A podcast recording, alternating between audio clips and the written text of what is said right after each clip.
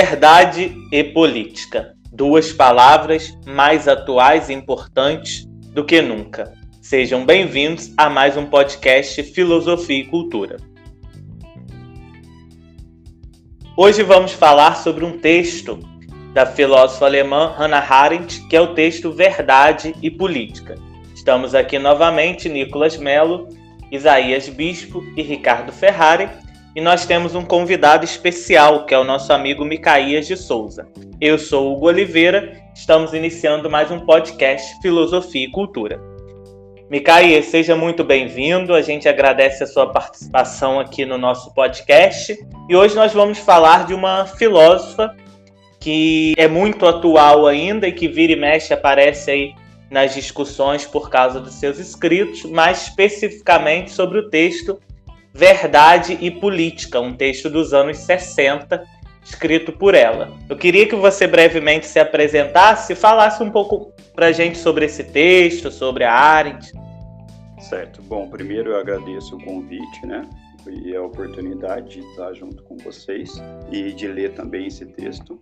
Primeiro eu gostaria de, de apresentar o texto e dizer o motivo da escrita, né?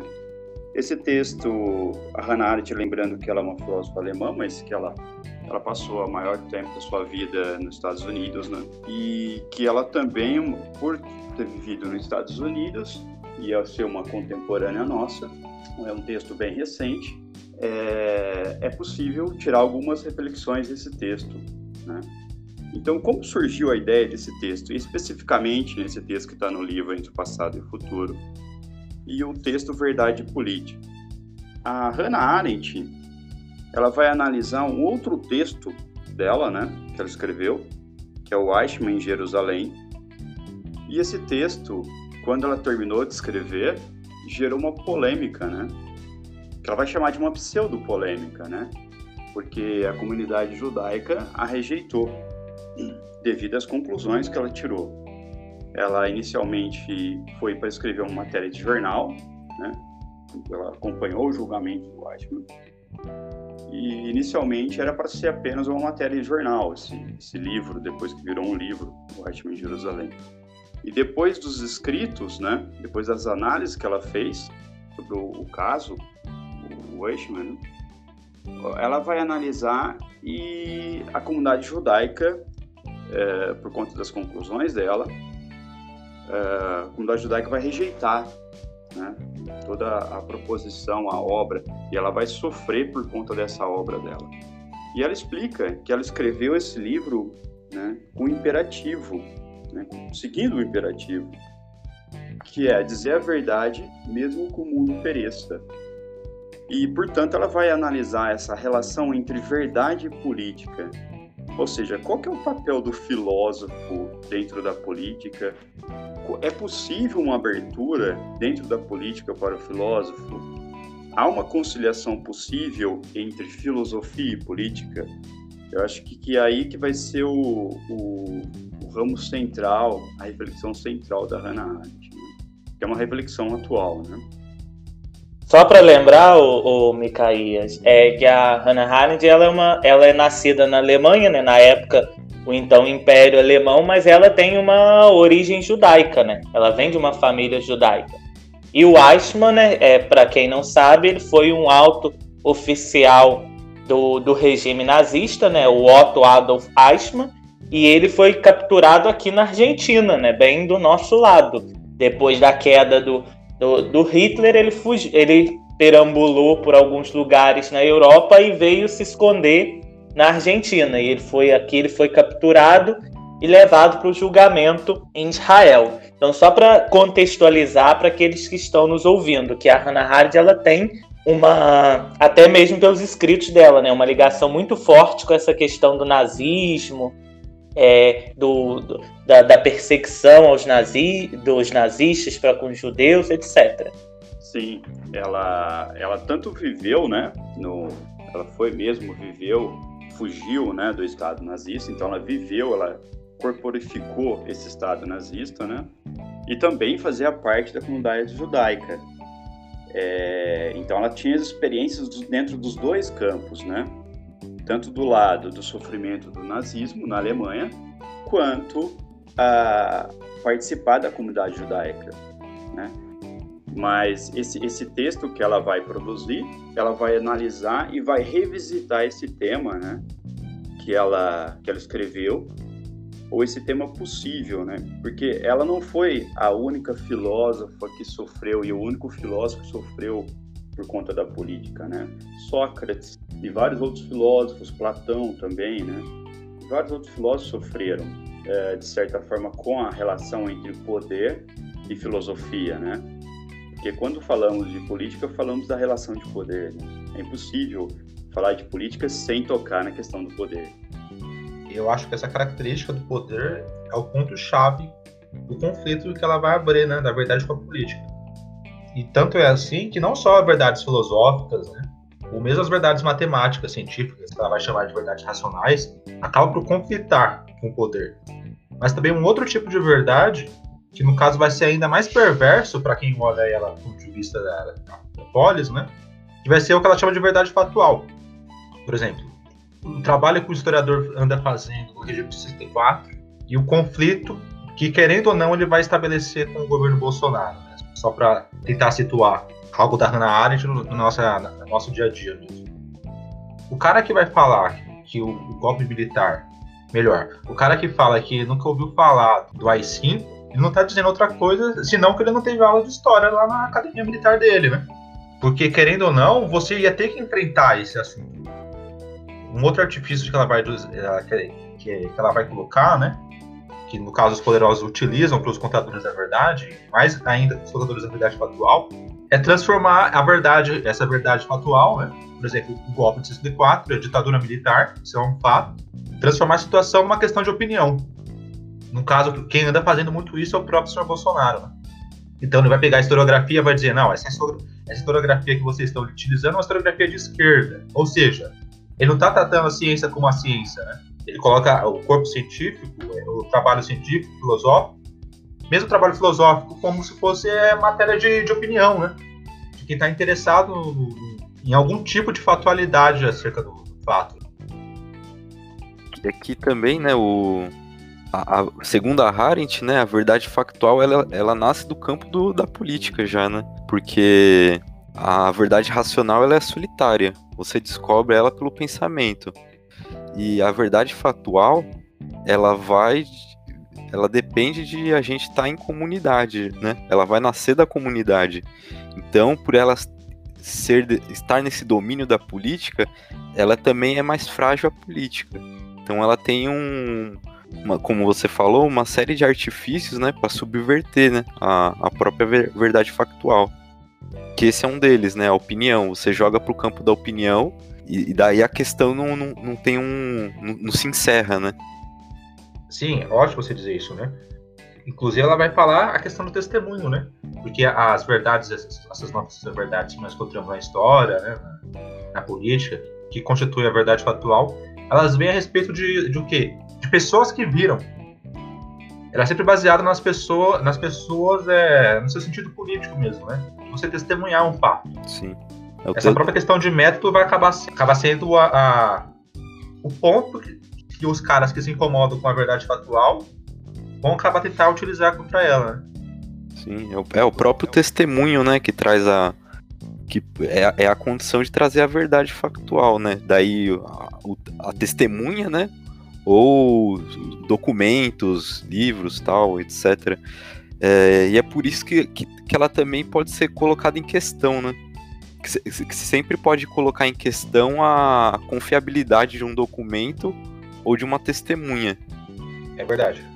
A Ana, a Hannah Arendt ela também fala sobre a mentira deliberada ou mentira organizada como um meio de combater essa verdade. É, Sim, esse é o artifício mais perverso e mais político, né? E o mais bem, o mais bem utilizado pelo poder, né? Sim. É, porque se a gente for pensar na, nas formas que a, a, verdade factual se estabelece, né? Quer dizer, uh, se você pensar na ciência que trabalha com a verdade factual por excelência, a história, é, você tem historiografia como uma ciência que vai dizer para você como que a história é escrita, Né? Como, quais eventos são relevantes ou não são relevantes? Como se faz o juízo sobre a história? Né? E lembrando que a verdade factual ela é, ela é bem mais frágil, como bem lembraram, do que a verdade racional, né? Porque a verdade racional ela tem um imperativo imaterial, conceito, axioma, né? A verdade factual não, ela depende da comunidade, da testemunha, portanto, ela é um pouco mais frágil e, a, e ela pode ser confundida muitas vezes com a, o método fazer a história com opinião. Quer dizer, o problema se estabelece, né? O que é a opinião de um historiador e o que é de fato um método do historiador? Essa questão que a, a verdade factual muitas vezes dá abertura para poder discutir e questionar alguns eventos que são considerados como eventos factuais e que são consensos já no meio dos historiadores e que muitas vezes são levantados e discutidos, né? Novamente, ou seja, a fragilidade da verdade factual ela se dá justamente por conta do testemunho e por conta da própria personalidade do historiador. Muitas vezes o historiador pode ser sim objeto dessa acusação, dizer o que é a opinião do historiador e o que é de fato a história. Né? Essa, essa é uma das fragilidades que a verdade factual sofre. Aliás, nós temos um historiador aqui, gente. Nosso apresentador. Sim, eu já ia me manifestar. É, realmente, é, essas colocações que o Micaías fez, é, durante muito tempo houve uma queda de braços muito grande é, dentro do. Da, da, principalmente dentro da academia, né, entre aqueles que a gente chama dos historiadores profissionais, em torno da questão da verdade, né? até que ponto aquilo que o historiador fazia era verdade ou não, até que ponto é, até que ponto, qual era o limite é, desse poder que de certa forma o historiador tinha, né? Porque é, nas, na, nas primeiras correntes historiográficas do é, final do início do século XIX, principalmente, você tem uma é, você tem uma, uma disposição muito grande para que o historiador tenha quase que uma, uma pena, né? não vou dizer uma caneta, mas uma pena de Deus nas mãos, né? Como aquele que tem o martelo de um juiz que é capaz de dizer o que é verdadeiro e o que é falso. É, e o historiador não é o único né, que tem essa preocupação é, com a criação ou com a verdade factual. Né? o, o, filósofo, né? Porque o historiador ele trabalha com a verdade de fato, né? Mas e se pensarmos com a relação, quem é o profissional que trabalha com a verdade, né? O filósofo é o profissional por excelência que trabalha com a verdade, né? Tanto é que na, nas aulas de filosofia é, se ensina que a, a, filosofia é justamente tem como objeto de, de estudo a verdade e a realidade. E o filósofo, por vezes, ele vai ser também objeto ou é, ele vai ser o inimigo do poder, né? o inimigo da política, ou, em alguns momentos, ele vai desagradar a polis. Tendo em vista quem um filósofo que a própria Hannah Arendt utiliza, né, que é o, é o, Sócrates, o Sócrates, muitas vezes, dentro do, do Estado ateniense, desagradou pessoas né, dentro do Estado ateniense os atenienses foram desagradados pela filosofia socrática, né? Tendo em vista que isso culminou na morte do próprio Sócrates. Então, a relação entre política e verdade para o filósofo não é uma relação tranquila, desde Sócrates, né? Isso fica é. muito claro, gente, se vocês pensarem que quando algo é constituído verdade, isso é incontornável. E o problema é que o poder, ele quer ter poder, né? O poder, ele precisa, as pessoas, é, mesmo no regime democrático, maior pode ser a participação popular mais presente que for no regime. Se você colocar em, em, questão alguma coisa que cancela a deliberação das pessoas, né? Algo que a sua opinião ou o seu voto é, é completamente irrelevante, supere você. Tanto é assim que muita gente é, é, se deparou ao, longo do tempo com verdades que seriam extremamente, é, é, digamos assim, é, destruidoras da própria polis. A gente sabe que até hoje, no, o mais democrático que o país é, ele precisa de verdades de Estados, né? São aquelas verdades que acabam sendo secretas, etc. É, é porque a, a verdade, é, é, segundo ela, é tirânica, né? Contra a verdade você não tem nada para fazer. E uma definição grosseira que ela depois usa no final do texto, verdade é, é o que você não pode mudar. Então é algo que você tem uma impotência, né, com a verdade. Então, de fato, a política com a verdade, ela disputa poder.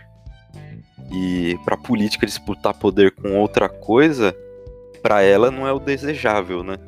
Claro, é, se a gente imaginar do que cada uma olha, né, ou melhor, como cada uma olha a outra. O poder, ele olha para a verdade como uma aquela que é uma inimiga possível. Só que a verdade, ela olha a política como nada. Porque a política é indiferente, ela significa nada para. Ela, ela, pouco importa para algo ser constituído verdadeiro ou não. Enquanto que o contrário não é bem assim, né? Sim, é. Isso, isso é próprio da atividade do pensamento, né? Porque o, pens, o pensamento, para Arendt, ele, ele é sempre solitário, né? Você pensa isso. consigo mesmo. Então ele nunca está em, ele nunca tá em comunidade. Por isso que por isso que a própria atividade do pensamento ela ela desorganiza a polis de certa maneira, porque ela não ela não tá considerando a polis ela tá o indivíduo na sua, na sua intimidade, né? Ela chega a lembrar a, a famosa frase do Sócrates, né? Que, que é melhor estar em desacordo com todo mundo, né? Sendo um, do que estar em desacordo consigo mesmo, né? É, Ou eles... seja, você se abre, você se abre realmente para antipolítica, né? E ele seguiu mesmo, né? Com certeza. Porque os políticos, eles não estão interessados na verdade, eles querem se manter no poder. A verdade é, vai ser algo secundário, terciário, às vezes, para eles. Então, não dá para depender neles para ter a verdade. Essa Sim, é. Ué, e. E ela é Bom, é inimiga, né? Ela é uma potencial inimiga. Agora eu, eu vejo um caso na cabeça que eu não tinha pensado antes. Você lembra na, na época do Lula com o mensalão? Que chegou uma época que ele tava querendo dizer que não houve Uhum. Primeiro ele aceitou que teve, depois chegou uma época que ele tava com tanto prestígio que ele começou a falar que não teve. Isso é, é um exemplo claro, né, disso. E quando ele terminou o mandato, ele disse que ele ia mostrar a verdade para as pessoas. Uhum. Exatamente. A, a democracia, né, ela é o regime que mais tem complicações quanto à verdade factual porque ela é a que necessita da persuasão por conta do voto, né? Me parece que os outros regimes, ainda que eles podem ter como inimigo a verdade factual, ou que vai disputar espaço entre os poderes, dentro da democracia, não importa qual partido seja ele, né?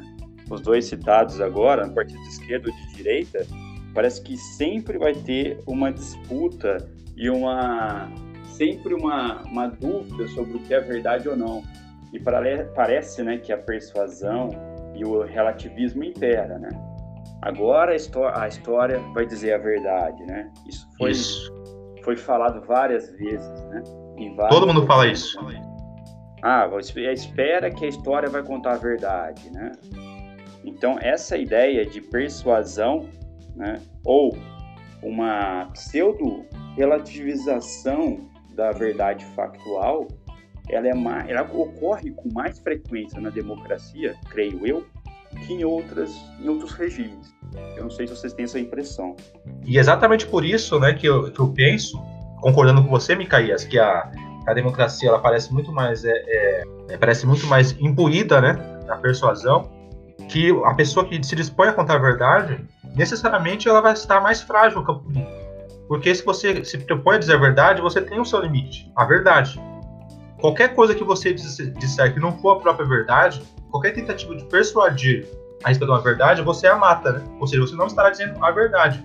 Enquanto que o, o, o, cara que não se preocupa com ela, ele pode dizer qualquer coisa. Ele vai ter todas as armas na mão. Todas as armas que a retórica é, nos possibilitam, né? Que é o caso do Sócrates.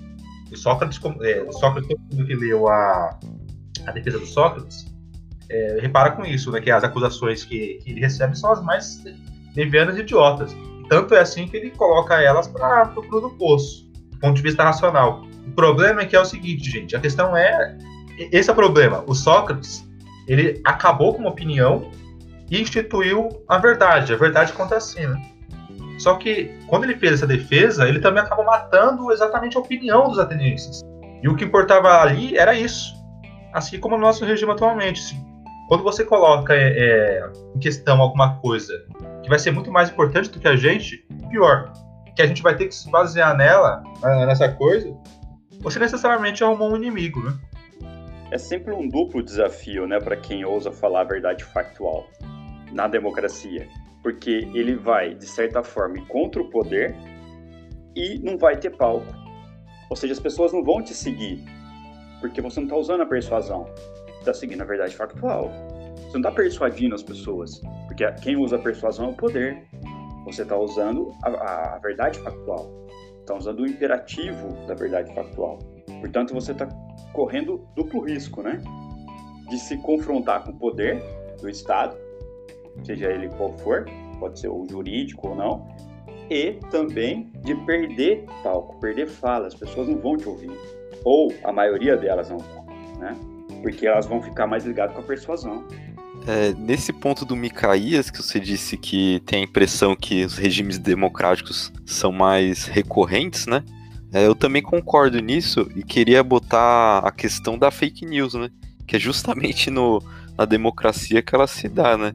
Que é o, o regime que é o, o aberto à verdade, né? Pode, pode ter a mentira nele, né? A mentira organizada, né? Que é, que é a fake news. Sim, eu não sei se a Hannah Arendt presenciou isso, né? Mas é, é um, é um tema fantástico, né? Não, a eu acho que não. News faz, a fake news faz isso, né? Ela cria uma, uma, uma, certa aura de persuasão, até mesmo de teatro, né? E ela seduz as pessoas. É muito sedutivo a fake news, né? É, a fake news, ela, ela não é somente a notícia falsa, né? Porque o, hoje o que a gente está vendo que é a fake news organizada, né, pelo, pelo governo, é, você vê que é uma, é uma novela, né? Eles contam uma novela. Eles vão, eles vão narrando os fatos. Até eu que acho, isso... Nicolas, que a respeito do que você falou, eu acho que a fake news ela é ao mesmo tempo mentira deliberada e transformar a verdade factual em opinião. Sim. Pode ver. Exatamente. exatamente. Porque ela, ela tá sempre insistindo numa narrativa. E essa narrativa, quando você vê os, os que acreditam nela, que usam nela, eles consideram ela realmente como verdade. Ou seja, eles acabam sendo. É, é, eles acabam acreditando na mentira. Só que ao mesmo tempo, o que acontece? Quando eles vão pro confronto, eles falam, não, mas isso aí é o que você acha. E tem uma Sim. outra visão sobre isso. Exatamente. É por isso que ela é tão forte, né? É uma, é uma fusão, né? Do, do das duas estratégias, né? Isso, é, então. É uma artimanha bem. É, é, e uma artimanha des, desgraçada, né?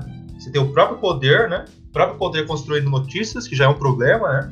Porque, em tese, o poder é interessado, em tese não, é por necessidade, o poder é interessado, e se ele é interessado, quando ele está querendo é, apresentar fatos, ele vai acabar apresentando fatos de uma maneira enviesada, mas ele faz pior do que isso, ele apresenta, ele tenta apresentar fatos, mentindo e transformando fatos em opinião, né? É, agora, é, presta atenção numa coisa. Esse caráter tão frágil que a democracia agora, né? A gente pensando, porque esse ponto realmente ele não tá no texto, a gente tá pensando por nós mesmos. É, ele é tão frágil, né? Que na. Você percebe que a gente. A gente perdeu a acusação de caluniador? Ninguém fala, você é um caluniador. Ninguém fala isso. E quando fala, parece é, anacrônico, né? Parece bizarro. É, parece bizarro, né? Você chamar outro verdade. de caluniador. O caluni... parece que perdemos uma referência de verdade, né? Sim, o, o caluniador é aquele cara que conta uma, uma mentira sabendo que ela é mentira. A, a, gente, a nossa situação é diferente. A gente conta uma mentira acreditando que ela é verdade. A gente primeiro tem um auto-engano. A primeira mentira que a gente conta pra gente, é pra gente mesmo. Essa é a primeira mentira. Depois a gente conta a mentira pros outros. O caluniador Isso. não. Ele conta a mentira sabendo que ela, que ela é mentira, né? Isso. Que é o caso da mentira deliberada, né? A mentira deliberada Sim. pelo poder, você tem. Tanto é que a mentira deliberada para vir precisa do incômodo com o fato. Né? É uma situação, é uma situação é, que é mais complexa do que as apresentadas no texto, só que o do texto já dá o, as artimanhas, né? É como se, é como se o poder, depois da, da experiência totalitária, tivesse é, lidado melhor, né? Com a, na, com a questão da verdade, né? Porque o, os regimes totalitários eles morriam de medo disso, né? Eles estavam o tempo inteiro querendo arrumar é, confusão. Eles estavam E- simplesmente dissolvendo a opinião contrária, né? E dissolvendo, pior, dissolvendo aqueles que buscam a verdade. Só que os democratas não, os democratas eles, eles acham a verdade tão é, é, de boa, ou seja, parece que na democracia também se tem opinião do ponto de vista do poder que a verdade não é tanta coisa assim não. Ela é bem contornável, né? Ou Sim. seja, parece por isso mais um motivo para ela estar ela tá num- numa situação ainda mais embaraçosa do que na não democracia. Os regimes totalitários eles também tinham acesso à violência para conter essas verdades, de certa forma, né? E a democracia ela não tem isso é, Então, num esse- nível tão alto. Exatamente, e exatamente por usar da violência que ele se demonstra frágil, né? Ter medo da verdade. Sim. Hoje nenhum governante quer arrumar, é, por mais, por mais que o jornal seja pequeno, ele acha o grande, ele acha isso irrelevante. Até o Bolsonaro parece ter percebido isso. Parece que não, ele percebeu, ele tá todo dia brigando com a Globo tal, é, com a Folha de São Paulo. Ele tá o tempo inteiro gerando problemas com os jornais. Ele tem uma série de artimanhas que é de transformar o, o jornalismo numa criação de opinião, né?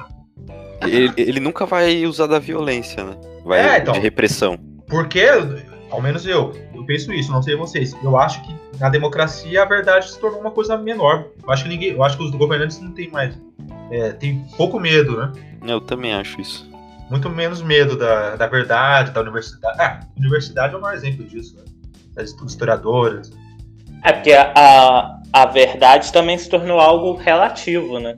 Sim, É. se relativizou. Virou opinião, né? Portanto. Sim, exatamente. Hoje você falar que uma coisa é verdade, não, você não tem mais o mesmo peso que há quatro, cinco décadas atrás. Principalmente com o advento da internet, né? Onde as pessoas acessam a informação com muito mais facilidade. Verdade. Ah, Você acabou de falar que é verdade. É verdade. Eu não sei se vocês têm impressão, mas parece que é, houve dois ciclos, né? Não sei, pensando aqui, né? Falando do jornalismo e quando, como a primeira briga inicialmente era entre historiadores, era entre historiadores e, de certa forma, os jornalistas. Ah, ou seja, a briga era entre o mundo acadêmico e os, e os, e os jornalistas, né? Que a acusação é que os jornalistas sempre tratavam dos fatos cotidianos e não da verdade, não conseguiriam elaborar uma, uma verdade histórica, não tratava do, tratava do facto, né, do facto mesmo, da verdade factual. Hoje nós temos um problema que nem o jornalista mais, ou seja, o jornalista ele tem dificuldade em fazer o trabalho dele. Então nós ah, descemos dois níveis, né? Primeiro, houve a ascendência do jornalismo. E, claro, as, as atividades acadêmicas que cuidavam da verdade factual, filosofia, história e tudo mais, elas caíram, né? Elas perderam espaço para o jornalismo. Agora, me parece que o jornalismo está com dificuldade de sobreviver, né? Ou seja, o poder comprou uma briga com o jornalismo, né? Não sei se vocês têm impre essa impressão também. Eu concordo. Eu creio que o grande problema disso é que é o seguinte: para a gente ter vida democrática, gente, melhor. Para a gente ter qualquer tipo de vida social, a gente precisa de um conjunto de, de, de, elementos, a gente precisa de um terreno comum no qual a gente vai andar, a gente vai habitar. Porque se a gente não, se a gente não, se a gente deixa a verdade de lado, o que acontece? A gente nunca vai ter a garantia e pior, a gente corre sempre o risco de cair numa visão de nós mesmos que ela, por ser tão variada, vai acabar caindo no problema que o Platão viu lá na antiguidade grega. Você chega a um nível de relativismo tão absurdo que não mais se consegue ter justiça, né? Você não mais consegue ter uma lei. Qualquer, qualquer talvez, interpretação. talvez até a conversa seja impossível, né? Porque A você conversa- imaginou? É impossível Sim. você conversar, né? As palavras, né? A gente vê isso também hoje com as palavras, né? Você, por exemplo, você, você é algo e, e a interpretação dela, é, o, o significado das palavras ser tão, tão diverso e tão. É, é, é, não só diverso, tão, tão frágil, tão é, possível a interpretação que não mais consigamos falar nada, né? A ponto que viva, a ponto que hoje em dia a conversa mesmo se tornou memes, né? Que é o quê? Parece que o meme é o que a gente tem de mais verdadeiro, né? Que é uma imagem, uma imagem sempre em tom de brincadeira, no qual coloca a gente num determinado lado. Né? É, o, o o meme é meme, sempre isso. o meme é a linguagem. É, o- é o nosso meio, né, de comunicação. Tem que ser muito simplório, né? E é uma linguagem, é, sim, uma linguagem, e é uma e é sempre uma imagem, né, no sentido que é sempre um lado, né? Sim. Você manda um meme do você manda um meme, sei lá, né, tanto político ou de familiar, ou de amor, vai ser sempre uma coisa, é, é, não falando de algo, portanto, né? Porque o fato é isso, gente, o fato é algo. Para a gente falar, a gente tem que falar de algo. Se eu comunico, comunico de algo. A palavra ela é representacional. A palavra é sempre representante de uma coisa. Só que se você perde isso, você chega num, num nível de você chega num nível de abstração que beira a loucura, né? É, porque o, o falar de algo, né? O comunico para você sobre algo vira o, o eu comunico, né? Isso. Eu comunico. Como, Eu co- como não precisasse de um complemento, né? Sim. Ah, mas- e a nossa linguagem é assim. A gente não. A nossa fala, é- ela, ela é assim. Quando, por exemplo, a gente fala, eu sou irritado. Quer dizer, não precisa de algo, né? De complemento. Não precisa, eu sou, eu sou irritado com isso. Você é irritado. É, o problema é que hoje em dia é que eu acho também que não é só um eu comunico, é eu comunico que eu, né? Portanto, não é mais nem a linguagem, né? Porque você, porque você cai no nível de relativismo, você cai no nível de. É, você, cai no nível de confusão que nem sequer é a linguagem meramente linguística, digamos assim, né? Ou seja, a linguagem que não mais se insere, a linguagem que não mais é usada, nem mesmo isso a gente tem. Você corre o risco de sempre quando estiver falando, não ser mais a linguagem falando por si, né? Mas simplesmente é você falando, né? Ou você, melhor, você é, sei lá, é você aparecendo no mundo. É, a linguagem ela tem uma características também de testemunho, né? De, de comunicação. Porque se eu não falo só sobre mim, eu falo sobre algo, um fato, esse fato tem que ser percebido por duas pessoas. Ou, ou no mínimo, por alguém que está também presente nesse fato, ou que ah, viu esse fato, ou que ouviu falar sobre o fato. Então, essa Sim. linguagem, né? No ela mínimo, você mesmo. um testemunho. Sim, Sim. ela necessita de um testemunho. E parece que quando você cai num pseudo-relativismo, é, parece que torna impossível você ter uma conversa sobre qualquer coisa que seja. Porque você diluiu toda a condição de testemunho. De uma As redes comunidade de sociais- testemunho. As redes sociais, Micael, é um exemplo disso. Porque se você olha a pessoa por si, você pega a rede social de qualquer pessoa hoje em dia, ela mesma não vai é, lembrar do que falou, vai achar estranho. Você vê, é um nível de relativismo tão louco que ele nem mais é, ele chega a ser o relativo ao quem fala, né? Sim. E ao mesmo tempo também não é da própria linguagem, né? Em abstrato. É, é uma confusão mesmo, né? E, e esse é o problema aqui. Esse é o problema da verdade, né? Da, É. Hoje em dia, né? Da gente. É interessante, né? Que esse. Esse essa, essa estra- estratégia né, da opinião, você analisando, você acha. O, o problema se expande, né? Porque, como o Micaías falou, a linguagem é a pré-condição de você ter um testemunho, né? E, e se as pessoas colocam muita força na opinião e não no testemunho, então você perdeu uma experiência autêntica da linguagem. Você já não, não pode ter mais uma autenticidade da linguagem. Você vai ficar falando em falso, né? Gente, eu, eu gostaria que vocês é, comentassem a respeito do, do que ela vai falar no final do texto, das instituições dos contadores da verdade, né? Que é a universidade, o jornalismo. Porque essas instituições, é, por excelência, elas são a abertura para a não política. E não só, né? Do ponto de vista prático mesmo, elas elas estão sempre inteiro, estão o tempo inteiro é, diminuindo o poder. Então a gente pensa, pô, como essas instituições estão vivas até hoje, né? Estão sempre presentes. Se pensar, por exemplo, nessa nossa hipótese que está sendo colocada aqui na conversa, se coloca a instituição como a universidade, e a Hannah Arendt vai falar que as instituições jurídicas que vão tentar escapar um pouco dessa relação do poder, né, que vai utilizar a persuasão, que vai se aproximar mais um pouco dentro da relação de verdade, é, essa nossa hipótese aqui é que nós podemos chegar, se deixar tudo entregue na mão do poder, a um grau de relativismo tal, ou um pseudo-relativismo tal, onde até mesmo a comunicação, até mesmo a simples fala, se torna impossível. Então, a, eu acho que a política, ela se percebe desse fato. Se deixar ela entregue a ela mesma, nós vamos acabar, ou vai chegar num ponto que nós vamos perder até a linguagem. É, claro, de uma forma completamente diferente, nós vamos criar uma situação que vai ser uma torre de Babel, né? Ou Aham. seja, uma situação onde ninguém todo mundo está preso no seu mundo, não na sua linguagem, mas no seu mundo, e ninguém consegue mais conversar com ninguém. Você não tem testemunho, você não tem. Você perdeu a noção primária de verdade. E a comunicação Aí não tem- é viável. Aí não tem nem sequer mais política, né? Você tá dizendo então, Micaías, não sei se eu, entendi, se eu te entendi bem, que a política percebeu que ela mesma precisa da, da, da verdade para continuar política, né? Sim, em certo nível, né? Levando a, a essa redução né, ao máximo, se deixar a política por ela mesma e ela tentar substituir, porque a verdade, de certa forma, o poder consegue é, suprimir a verdade, destruir a verdade, mas ele não consegue substituí-la, né? Essa é uma concepção que a Hannah Arendt chega, né?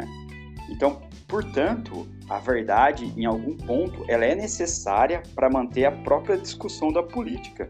Então, você não pode criar só instâncias políticas, né? você tem que criar um fora, você tem que criar um além da, da, da, da política, além do, do convívio do cidadão, né? E me parece aí que a universidade faz esse papel, né? Não sei se vocês têm essa impressão. Sim, num, num exemplo mais claro, né? Num, hoje, num, num mundo capitalista, não, não é possível, né? Você, você, você ter as relações econômicas sem a universidade, né? Então, realmente, a política não. Ela vai precisar de algo apolítico para ela poder funcionar. Ainda mais hoje, né? Nós estamos chegando já aqui ao fim do nosso podcast. Eu queria que vocês fizessem as considerações finais em, em relação a esse texto Verdade Política. Bom, eu vou começar lembrando que eu não apresentei no início, né? É, eu sou o Micaías, eu sou professor de filosofia do ensino médio, né? É, era para ter feito a apresentação no início, mas eu deixei para o final. É, eu gostaria de convidar todos os ouvintes para conhecer, se não conhecem ainda a filósofa Hannah Arendt, para conhecê-la. Se não conhece a obra Entre Passado e Futuro, vale muito a pena. Principalmente na época atual. É uma discussão é, pelo que já ocorreu aqui no podcast. É uma discussão interessante, atual e que foge um pouco das banalidades, né? Ou seja, que tem um certo rigor dentro tanto da história, né? Dentro da concepção histórica, da historiografia e também da filosofia, né?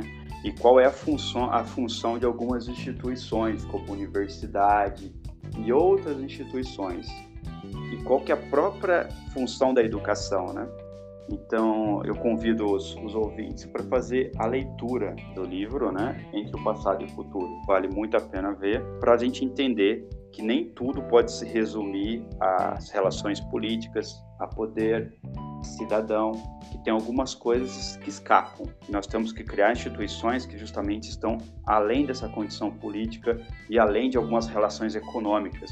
Porque se deixar tudo na mão do poder e do próprio Estado ou da política, nós vamos chegar num estágio de discussão, né? Nós não vamos conseguir nem mais nos comunicar. A própria linguagem vai se tornar impossível, né? Creio que essa foi a percepção da discussão aqui.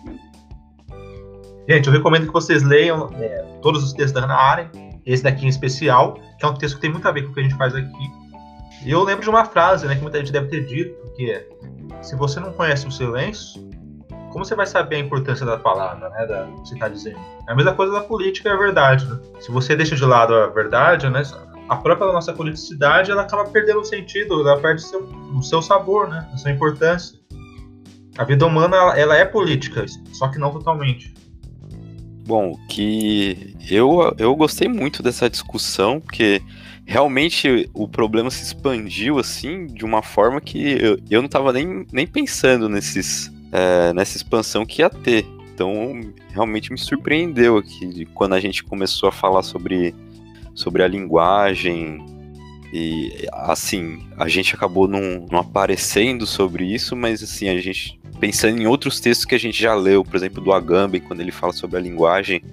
E realmente é um texto que, que tem muita coisa para ser falada nele. É um texto muito denso e dá para tirar muita coisa dele. Tem uma coisa que surgiu na minha mente quando a gente estava falando sobre linguagem, que é a cultura do cancelamento, que é algo que está ficando mais predominante hoje. Mas isso pode ser assunto de outro podcast, né? E, Perfeito, obrigado, Micael. Perfeito. Perfeito, Ricardo. É, a pessoa, a pessoa tá tão, é, é, tão presa nesse, é, nesse contexto que a gente abordou aqui, né? que ela acha que o mero fato de você cancelar uma pessoa, né, ou seja, você tirar ela para seguir, aquilo que ela acredita, o, o digamos assim, é, é, os seus fatos, sua verdade vão deixar de existir, né? Sim. É uma concepção, uma concepção é, que precisa estar muito é, descreditada realmente da, da verdade atual para fazer sentido. Chegamos ao fim de mais um podcast Filosofia e Cultura. Agradeço a presença do Nicolas Melo, Isaías Bispo e Ricardo Ferrari. Agradeço também a presença do nosso amigo Micaías de Souza. Eu sou Hugo Oliveira, a gente fica por aqui e até a próxima.